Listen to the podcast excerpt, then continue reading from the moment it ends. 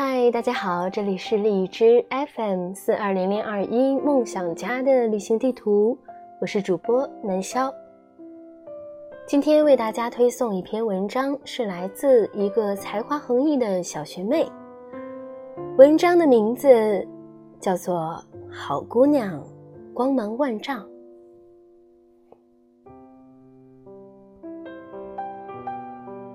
毕业后的第八个月。我终于再次吃到了西记串吧的小龙虾，一起的还有那个爱我爱到无法自拔的张汤圆儿。那是我们毕业吃散伙饭的地方，一顿饭吃了三个多小时，几个人最后哭得稀里哗啦。还有假装看不到排队人群的叽叽喳喳，以及老板眼中的凶神恶煞。这是毕业之后和张汤圆的第一次见面，他说我一点儿都没变，就连穿着都和以前的冬天别无二致，短靴、帽衫、牛仔裤。他其实也没有变。依旧在他那个谜一样大的朋友圈里混得风生水起。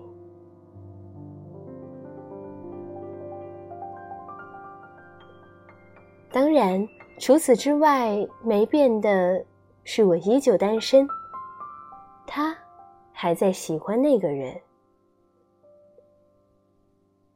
那天，我们点了很多以前喜欢吃的菜。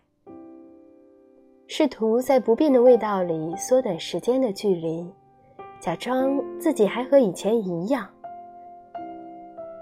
他还没有对喜欢的人告白，我也没有错过真爱。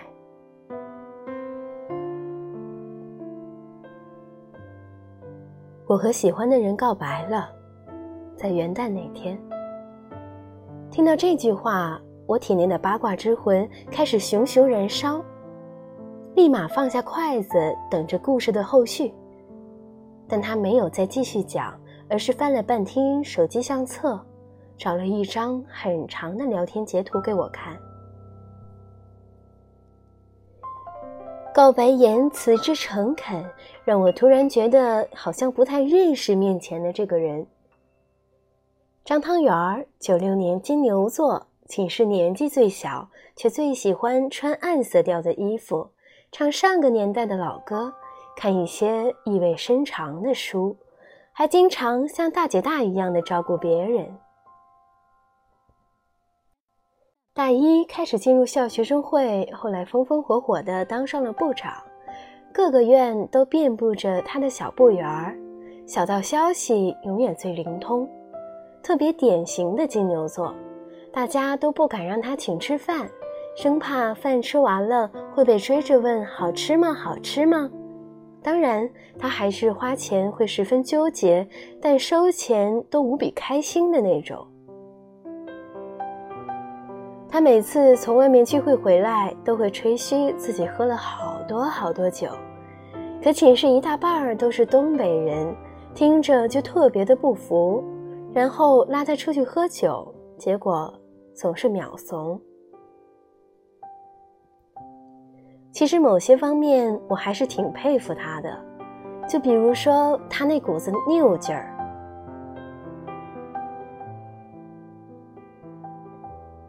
我喜欢了他七年，从二零一零年开始到现在，但他其实对我来说是个挺有毒的人。大学的时候有一次给他送东西，吃了顿他买的肯德基，回家就拉肚子发烧。偶尔一起出门，不是感冒就是肠胃炎，很长时间都好不了。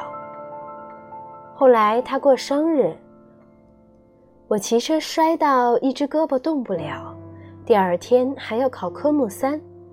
还有一次突然就很想和他聊天，给他发了消息，没过去多久手机就丢了。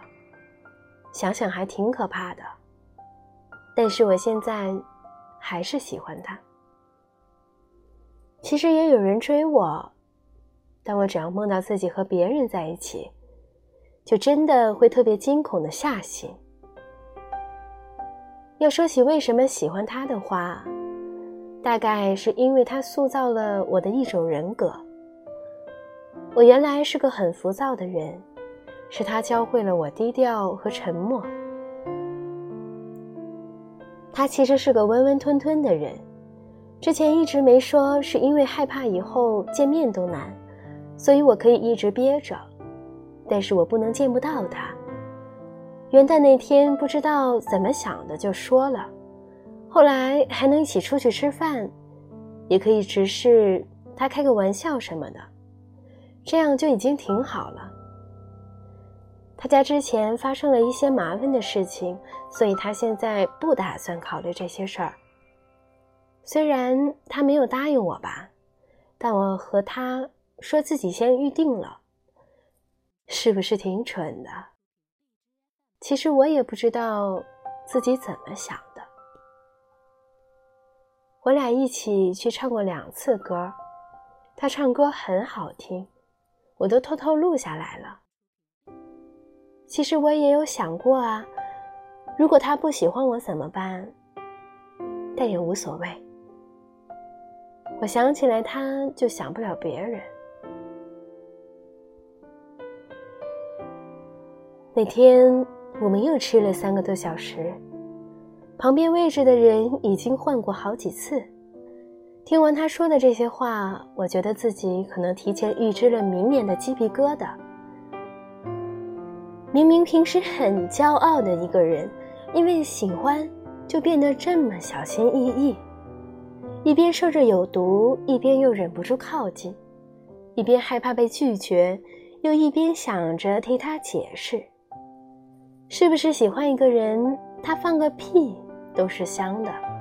喜欢一个人七年是什么感受？我不知道，但有一个人应该知道，就是当时。一起哭得稀里哗啦的无所谓小姐，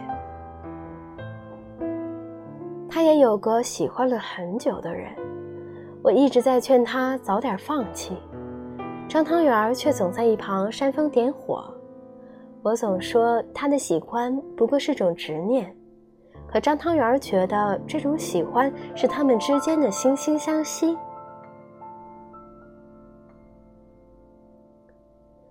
前几天看见一篇文章的题目叫做《好姑娘光芒万丈》，突然想拿来讲他们的故事，希望终有一天张汤圆儿的喜欢会得到想要的回应，也希望无所谓小姐下一个遇见的人会一拍即合。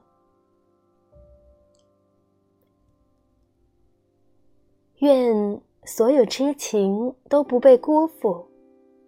深情都被温柔对待，好姑娘光芒万丈，痴情种远涉重洋。故事呢到这里就讲完了，不知道在大家的心中，是否也有一个呃喜欢的人，然后藏在心底不敢说。那我的观点呢一直是这样的，如果说。喜欢的话，你真的真的非常喜欢的话，那就勇敢的去说。如果行的话呢，那是皆大欢喜；如果不行的话呢，对大家都好。那今天的节目到这里就结束了，各位晚安，好梦。